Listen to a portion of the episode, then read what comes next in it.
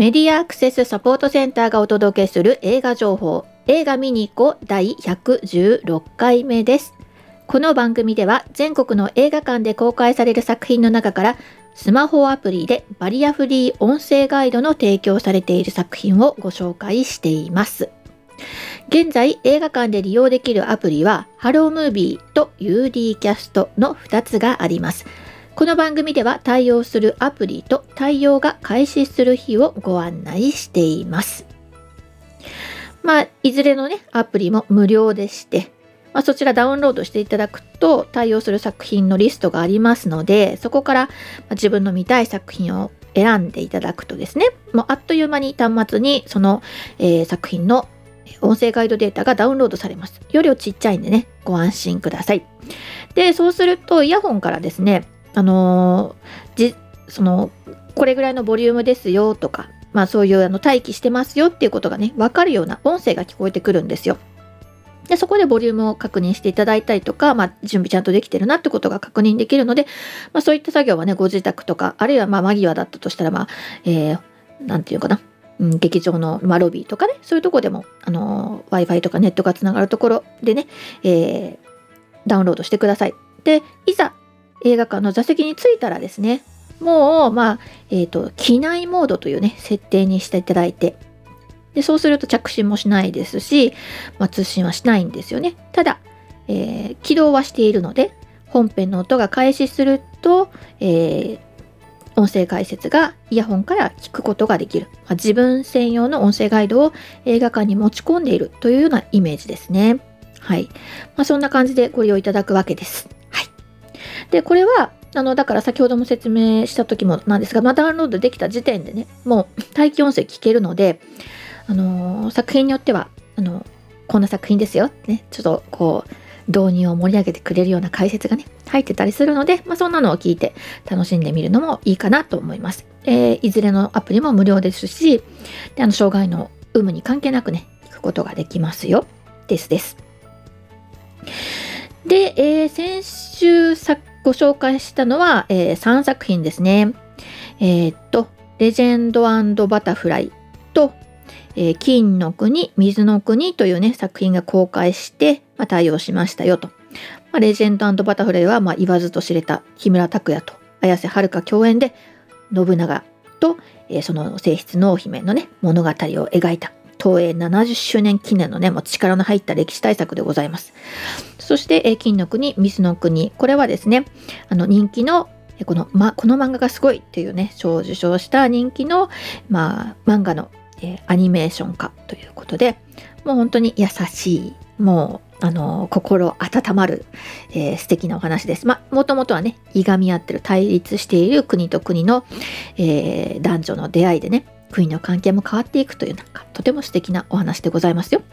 そして、えー、一系のカラスですね。こちらは1月13日からもう映画が公開されてたんですが、27日の金曜日からね、えー、音声ガイド対応してますよというご案内をいたしました。これもね、人気のあのテレビドラマのシリーズだったんですよね。これの映画化ということでございましたね。はい、3作品ご紹介していて、今週末ご紹介する作品はえないんですが、実はですね、申し訳なかったです。えっ、ー、と、先週、えー、対応が開始した作品が1作品ございまして、そちらのね、ご案内を補足させていただきます。えー、それは、熱い胸騒ぎという作品です。1月27日公開で27日から UD キャストに対応しています。こちら93分の作品なんですが、えー、母と娘の、まあ、複雑な、えー、心模様を描いた人間ドラマというね、ことに、ことでございます。まあ、大学に合格して、まあ、多忙な日々をもうこれからっていうね、えー、日々を生活送っている、まあ、若い女性とそのお母さんなんですがその若いその女性お母さんが、まあ、娘の部屋でねがん検診の再検査の通知を見つけるんですよ。これ娘のだからつまり検診結果で再検査してくださいっていう通知を見つけると。でそれでまあお母さんは心配してしまうんですよね。であのー、まあ、その事実とどんな風にま親子で向き合っていくのかというねそういうお話でございます。母親役を常盤貴子が演じておりまして娘を吉田瑞希が演じています。まあ、時は貴子母親のね同同僚というかね職場のお友達としてね前田敦子などもね参加しておりまして、えー、最近ね前田敦子さん活躍してるなといろんな映画でね出てくるななんて思ってこの前もそんな話してましたけどこの作品にも出てますね。はい。映画館でお楽しみください。そしてね今私こういった作品の紹介をするにあたってよく映画のサイトをね参考にさせてもらってるんですけど、えー、映画 .com というサイトご利用になったことありますか？はい。で、えー、数ヶ月前からそちらの会社の方たちとお話をしておりまして2月になったらこうしようねと言っていたものがあの実装されました。はいえー、作品紹介のページに行きますと、えー、作品タイトルの後にですね、えー、字幕メガネのマーク字幕メガネの対応マークと音声ガイドの対応マークこのマークが、え掲載されるようになりました。でこのマークが掲載されてるだけなのでわからない人にはえ何のマークだろうって思うと思うんですがここをタップしていただくと映画見に行こうのサイトにえ誘導されましてですね、この作品は何月何日から、え字幕メガネ、あるいは音声ガイドに対応しますよというね、ご案内のページに、えたどり着くようになりました。嬉しいですね。こういう、あのー、一般のね、サイトの人たちも、あれ？これ何のマークだろう？ってね、気にしてくれるようになったりするのがいいかなと思いますよね。今まで知らなかった人にも、えー、こういう情報がね、届くきっかけになったらいいなっていうふうにも思いますし、もちろん皆様がね、えー、作品、映画の作品、どんな作品かなって探してる時に、えー、これ対応するのかな、しないのかな？っていうふうにね、あの、わからないでいたと思うんですが、まあ、あのー公式の方から、ま、告知が出たタイミングでですね、こちらにもマークがつくようになっております。というわけだから、え今のね、熱い胸騒ぎなどの作品もね、え検索していただくとありますよ。ね、マークちゃんと配置されています。はいでした。そしてですね、えーと、今週末、えー、対応が開始する作品っていうのがないんですけれども、えっ、ー、と、明日公開の作品で、えー、対応がちょっと先という作品がございまして「鬼滅の刃上限集結そして刀鍛冶の里へ」ということでね。あもう「鬼滅の刃を」まあ、久しぶりにまた大きなスクリーンで見れるぞということでね皆さん大変お楽しみの様子でございますけれどもですね。こちらは、えー、音声ガイドが対応するのが2月の24日からということになっておりますのでお気をつけください。ね。えー、そうですね。あと近いところではうん2月に入ってからの作品はですね、まあ、もちろん前回ねご紹介してた「生きる」というねドキュメンタリー作品もありますね。こちら2月の18日からですね、ケーズ、新宿ケーズシネマ皮切りに各地に行きますね。今ご紹介できるのそれぐらいみたいですね。うん。という感じなんです。という感じなんですが、えっ、ー、と、ここのところ、まあ、前回もちょっとお話ししましたけど、いろんな賞がね、えー、発表になったりとか、あるいはまあ、去年度のね、まあ、映画の状況がね、報告されたりなんてことがあったので、まあ、その辺りを、まあ、川野と一緒に話そうかなと思っているので、この今回は番組2人でやろうかなということです。川野さん、お久しぶりです。はい、えー、こんにちは、えー、川野です。ここからね入ります。はい、はい、はい、私があのねひたすら休んでた時期、まあ川野がずっとあの放送してたのでね、あのあ耳なじみのある方にはもう耳なじみがあるかと思いますけれども、メディアアクセスサポートセンターの事務局長川野です。はい。えっ、ー、と最近のえっ、ー、となんか英連から報告が去年去年度ですか？去年去年度じゃないか、そう去年いっぱいね。ちょっとだこの話私の方からね、はいお願いします。毎年もうこれね十数年あの我々ずっとカウントしてるんですけど要は邦画の邦画におけるですねバリアフリーえーまあ、昔はね音声ガイドなんて本当に数作品しかなかったっていうのも含めてですねあのずっともう10年ぐらい追っかけてまして要はその邦画の公開本数に対して何本、あの字幕に対応した音声ガイドに対応したというねあのこの、え集計を出してます。で、エーレンさんがですね、まあ、日本映画制作者連盟といってですね、あのここはあの松竹東宝東映角川さんですね、あの4社ではあるんですけども、映画業界全体のですね統計、えーっとですね、あの映画の全国の映画の外況というデータを出してまして、まあ、興行収入とかですね、あの入場人員とか、えーえー細かいこと言うと平均入場料金とかですね、まあ、公開本数、洋画、邦画、えー映画関数とかですね、こういうのはあの毎年1月にですね発表をしています。で今年ですね、あのちょうど1月31日ですね、あの発表されたデータで、まあ、ちょっと邦画の公開本数だけを言いますと、えー634本多いですよね。あのようやくそうですねコロナでまあ結構下がってたのがですねほぼ戻ってきたかなっていう感じですよね634本、えーでその中でじゃあバリアフリー化されたの、まあ、最近はその字幕だけとか音声ガイドほぼないのでもうバリアフリー化されたものというカウントをしてるんですけども、えー114本でした。あのーパーセンテージで言うとですね実はそれほどまあ上がっているわけではなくて1%ぐらいかなあのなんですけども、まあ、本数としてはですね昨年が80何本かなあのだったので本数としてはあの非常にね、えー一つちょっとだけねあの増えたかなという感じです。まあ、残念ながらあの洋画に対してはですねあのなかなか対応が難しい。これはまあ課題ではあるんですけどね、まあ、こんな状況です。なるほど。はい、そうですね。だから昔カウントしてた時は、まあ、ほぼ字幕対応っていうのがまあ、うん。多かったわけだけれどもまあここ数年ですね、まあ、UD キャストハロムービーっていうようなね新しい形で提供されるようになってからはもう格段に音声ガイドの数も字幕との数か差ができなくなりましたよね。100倍とは言わないけどあのねはい、数作品だったものが3作品4作品だったものがうん一気に114作品になった、まあ選択がねあの映画館シネコンに行けば何を見ようかなっていう選択ができるようになったっていうことは非常にね大きな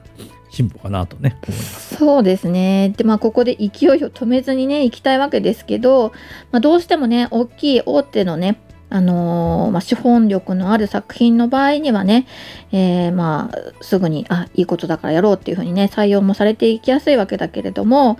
あの小規模なね、作品はなかなか、まあ、助成金がつくとか、そういったことがない限りは、えー一歩前に進めないっていうのはね、状況もありますし、まあ、そのそういった状況と洋画とね合わせて今後まだまだやるべきことがあるなというところですよね、うん私たちとしてはそうですね。まああのまあ、大きなところで、まあ、皆さん、ね、ご存知の方も多いんですけども、あの障害者差別解消法がですね、あの民間企業が義務になるという法律はもう通ってるんですね。これがあのえー、と1年か1年半の間、これからですね、あのな中でも完全にその、えーこの法律が施行されるという時期が来ますので、まあ、そういった時にじゃあ、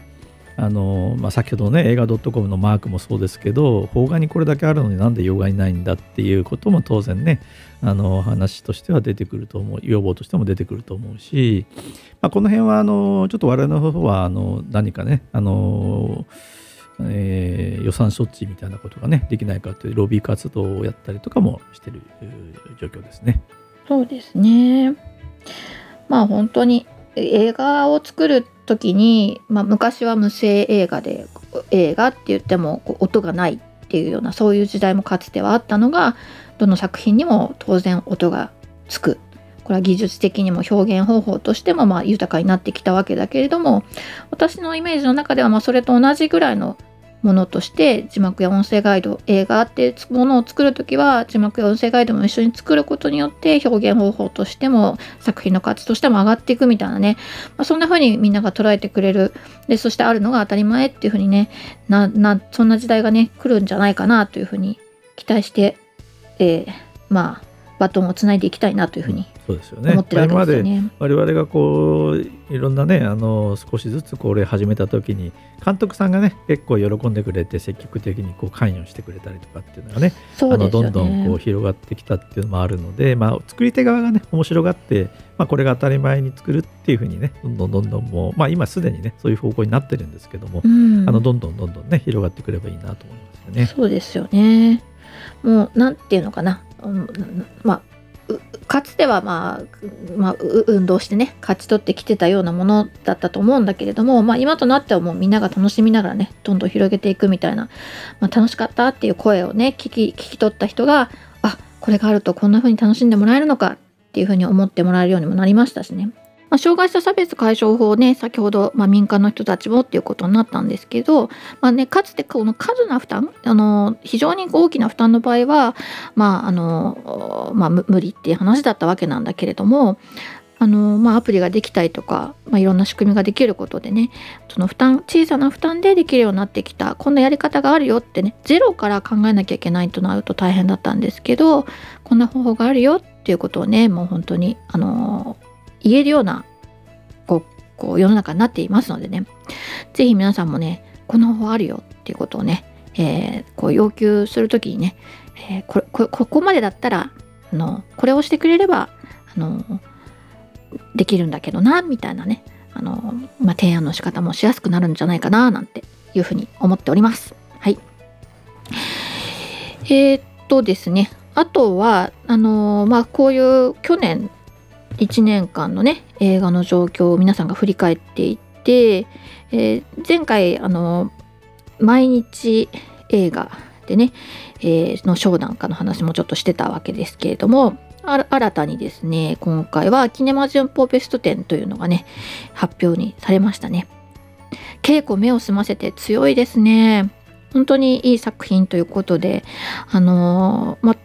どうしてもねあのこういう番組で取り上げるとね主人公がね耳が聞こえなくてっていうことなわけですけど、まあ、そういうのを取っ払って作品として非常に素晴らしいということでねあの評価されてるでその主演女優の方もねその存在感とかあの非常に評価されてるということですよね。うん、で、えー、あとはですね私の話ブラックの話がですね文化映画作品賞として入ってますね。ちらのシネマチュプキ田端なんかでもねたびたび再上映されていて、まあ、私あの「破壊」という作品でこのブラックを扱った島崎藤村のね作品これはまあ創作ですけどねかつてのものを、まあ、今の時代に新たに映画化したという作品関わっていたわけですけどこちらはドキュメンタリーでねそういうテーマも扱われてますね。で、えー、まああのまあ、私としてはもう土を食らう12ヶ月でねあの沢田研二が主演男優賞としてねここでも輝いておりますということが素晴らしいですね。私あの実はね土を食らう12ヶ月をシネマチャップキ田端に見に行ったんですよね。監督の、まあ、トーク付きだったっていうこともあってねはいそしたらですねもうお客様がですねマダムたちがすごいたくさんいらしてであのもうジュリーのファンなんですよ。でもこの作品なんかもう何度も見ていてで、えー、そして今回チュプキでもやるということでねいらしていてですね。監督にもですねもうこの作品あの DVD になりますか？ブルーレイになりますか？ってあのもうジュリーを手元に置きたいんですみたいなねそういう熱いあの質問をなさってる方々がいらしてね素晴らしいなと。ファンファンの力は強いなっていうふうにね思って見ておりました。はい。あとはですねあのちょっとあの今回のショーの注目私がしてたのはあの助演男優賞にね三浦友和なんですよね。これ稽古目を澄ませてにも出てたんですけど私が見て印象的だったのは「線は僕を描く」ですね。あと「グッバイクルエルワード」とかね。すごいたくさん作品出てらっしゃるんですよね。うんいろんな幅広い役をワイルドな感じとか重厚な感じとかあの悪役っぽい感じとかねいろんな幅広く演じられてて素敵だなと思っておりますね。あとはマイスモールランドの主演をなさってた嵐里奈さんですね。この方もね、えー、新人の、まあ、女優賞ということで取ってらして、この方も評価高いですね。あと、新人男優賞でね、目黒蓮が出てるんですね。月の満ち欠けとか、おそ松さんに出てたところで評価されているわけですけど、まあ今年はもう本当に、あのドラマとかでもね、大活躍で、もう皆さん大注目ってことなんですよね。あのはい。まあ、そんな感じですかね。まあ、あとは外国のね、あの作品として、まあ、古代の歌とかも注目されてますよね。うんまあ、去年素敵だなと思った作品はもうあのこうやって改めて振り返ってねみんなで話題になることでもう一回、えー、注目されて映画で上映され映画館でね上映されたりとかまあそんな感じになっていくとなっていくんでしょうかね。はい。ですです。じゃあいつもながらの私たちの、えー、サイトの紹介からアルファベット MASC マスク映画で検索すると映画はね漢字ね